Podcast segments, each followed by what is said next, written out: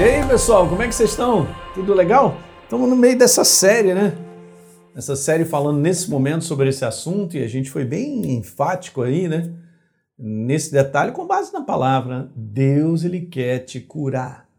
É, e lê mais uma vez, Deus ele quer te curar.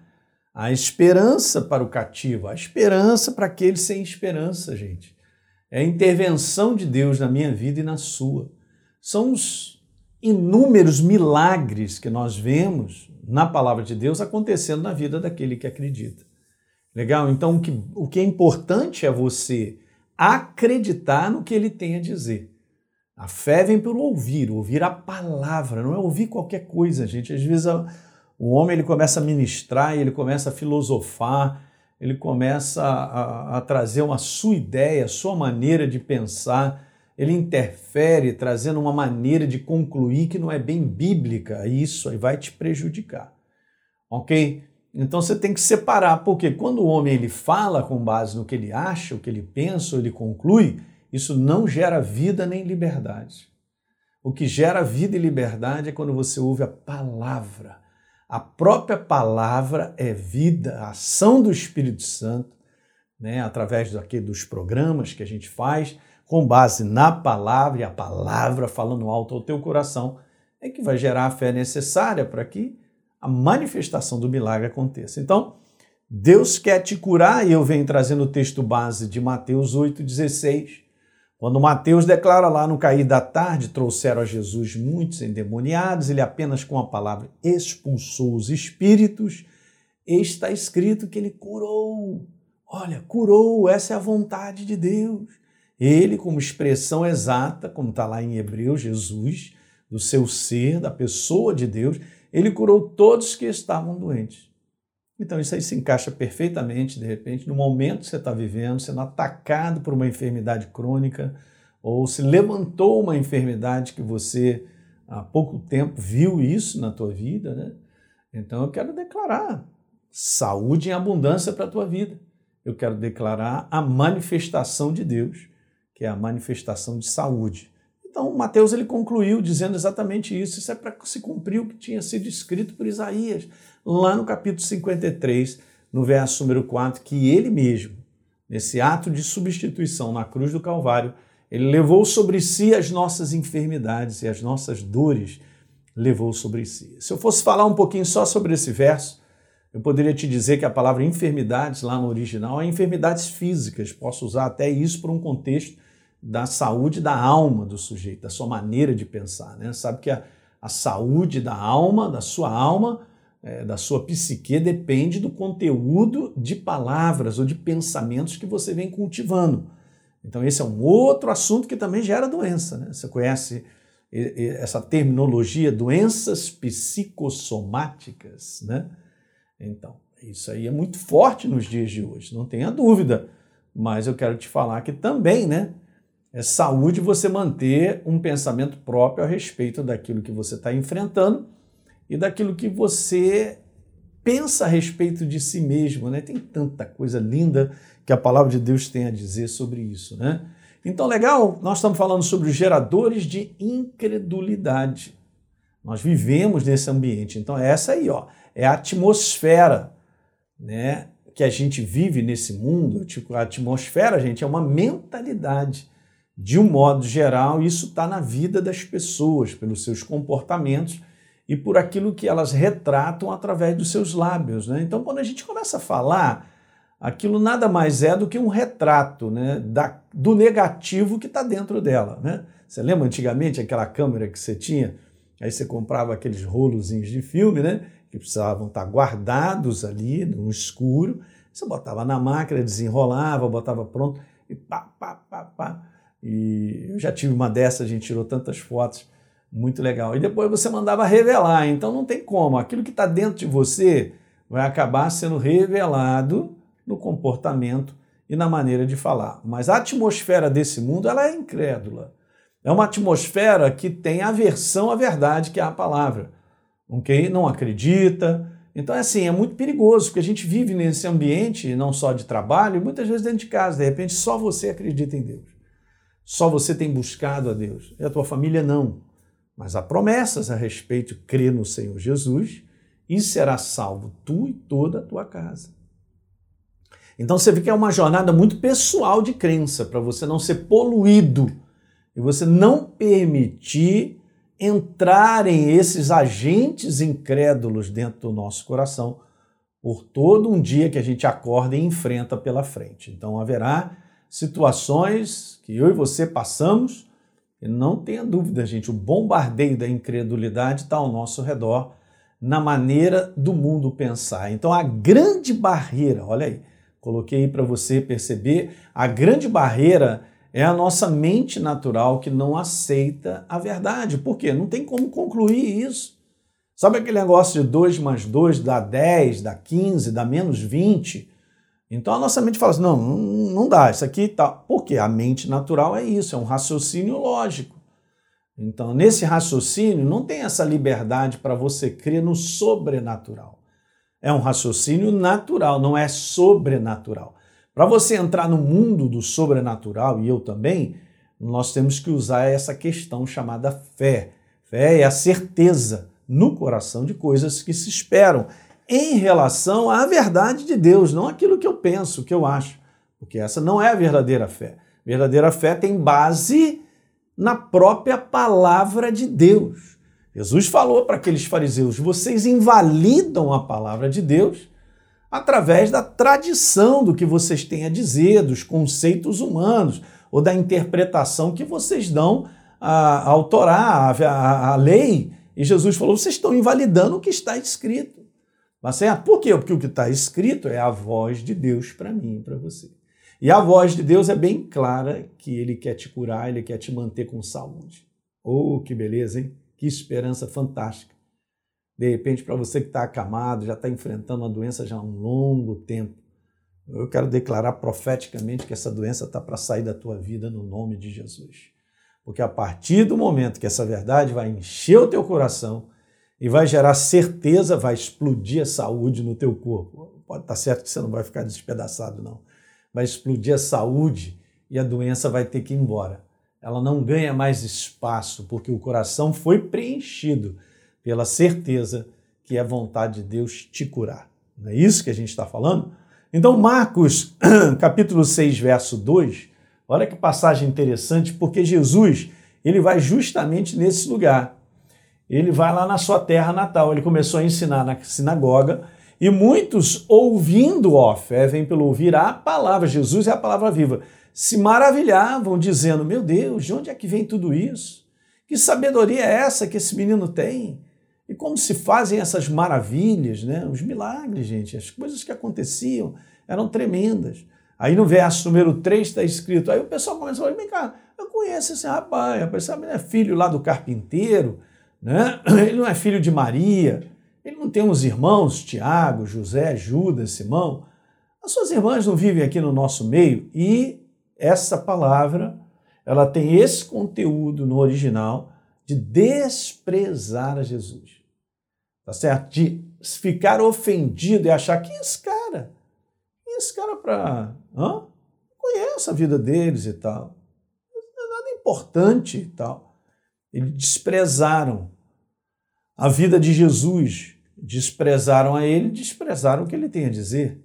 No verso 4, Jesus, porém, disse: Nenhum profeta é desprezado a não ser na sua terra, entre os seus parentes e na sua casa. E é interessante isso, cara, porque você ser profeta na sua casa não é fácil, não. Tem que encontrar pessoas que reconheçam isso e façam a separação de um homem natural, de uma mulher natural que nós somos, temos os nossos defeitos, as nossas dificuldades e separar de cara, esse cara é um sacerdote de Deus, é ungido, é escolhido por Deus e poder ter temor e respeito, né? Suficiente de poder separar e receber o que ele tem a dizer como profeta. Ok? No verso seguinte, está escrito lá então, ó, não pôde, gente, veja o que está escrito. Jesus não pôde fazer ali nenhum milagre. Pergunto eu para você de maneira ridícula não era vontade de Deus fazer milagres naquele lugar, porque em qualquer lugar que ele ia, ele operava milagres, mas nesse lugar, não pôde ali, eu gosto disso aí, nesse lugar chamado incredulidade, onde ficaram ofendidos onde desprezaram aquela palavra, ele só curou alguns enfermos, colocando as mãos. E aí Jesus, no verso número 6, ele declara assim, ó, super interessante, olha como é que está escrito aí no verso número 6.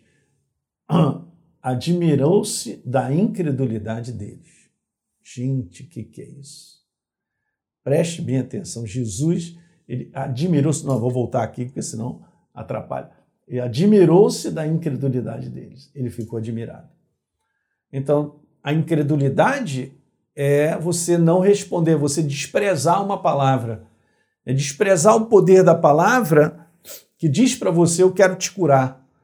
Mas eu, porque eu vejo outros que não foram curados, eu acredito que também eu serei o próximo, não serei curado e tal. Então eu estou fazendo uma escolha, a escolha errada. A escolha sem reconhecer que eu estou desprezando a verdade que tanto me abençoa. Meu Deus. Então eu quero te falar, valorize a verdade, valorize a palavra.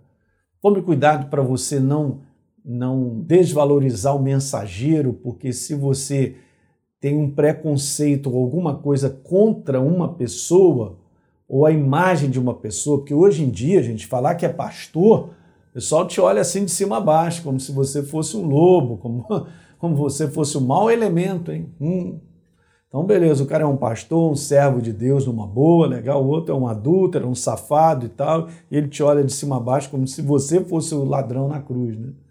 Beleza? Então é isso que acontece nos dias de hoje. Então o pessoal está desprezando direto.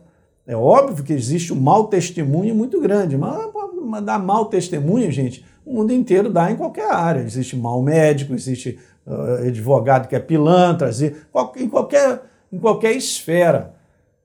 Mas, de um modo geral, o pessoal bota para dentro, então, não, não, dá até aquela desprezada e tal. Beleza, não tem problema nenhum, cara. Quem reconhecer o homem de Deus e a palavra que sai dos lábios dele como verdadeira, vai receber dos benefícios, cara. Vai receber essa unção. Vai transformar, vai curar a vida da pessoa. Não pôde. Ali naquele lugar, naquele ambiente, chamado incredulidade, não pôde fazer aquilo que ele gostaria. Você vê que Deus estava pronto para operar milagres. Deus quer declarar isso. Deus está pronto para operar, operar milagres na tua vida e na minha. Eu creio, eu vou até o final, gente. Em coisas da nossa vida que a gente precisa esperar mesmo, que leva tempo. Porque é o tempo dele. Mas eu vou continuar com aquilo que ele sempre falou e eu estou lendo na palavra, eu boto no meu coração e eu faço esse combate. Tá certo? Então veja aí, ó. Quando eu sou questionado, acho que eu tenho uma aqui antes. Ah, o maior disfarce da incredulidade é ser questionado pelo diabo sobre a verdade. É um disfarce, a gente não entende. Né? Aquele negócio de, bom, não sei, tá bom, deu aquela questionada. É um disfarce, tá certo? Pelo diabo sobre a verdade. Então, quando eu e você, nós somos questionados, olha aí, e convencidos de maneira contrária à verdade, o que, que acontece? Sem perceber, eu já me afastei da manifestação do poder de Deus. Eu queria que você prestasse atenção no que eu coloquei aqui, porque é muito importante. Quando eu sou questionado e convencido, eu acabo me convencendo. Beleza? De maneira contrária à verdade, sem perceber, eu já me afastei da manifestação do poder de Deus, porque o foco ficou em outro lugar. O foco não está mais na verdade. A verdade não está sendo preservada na forma de certeza. Ela já foi roubada, porque foi questionada e eu me convenci que não é daquela maneira. De que maneira? Da maneira da verdade, que Deus tem a dizer.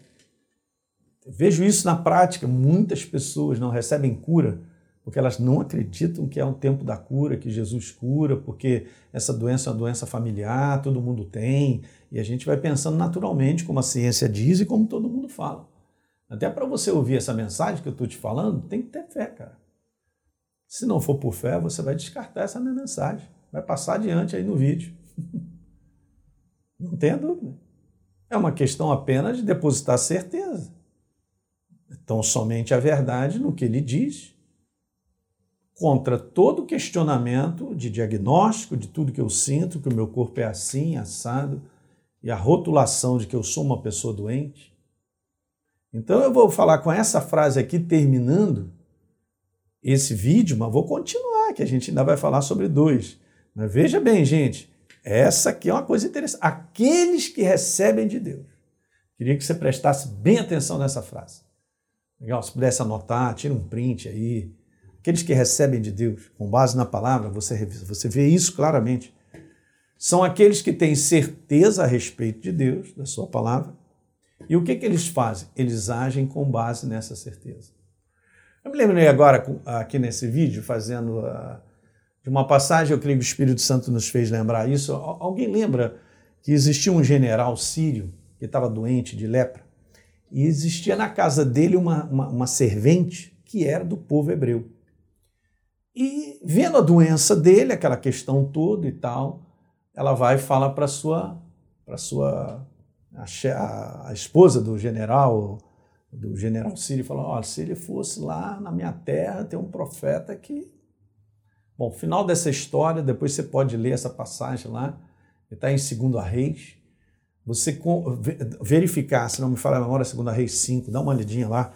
E aí ele acaba sendo convencido pelos seus assistentes a ir procurar o profeta Eliseu.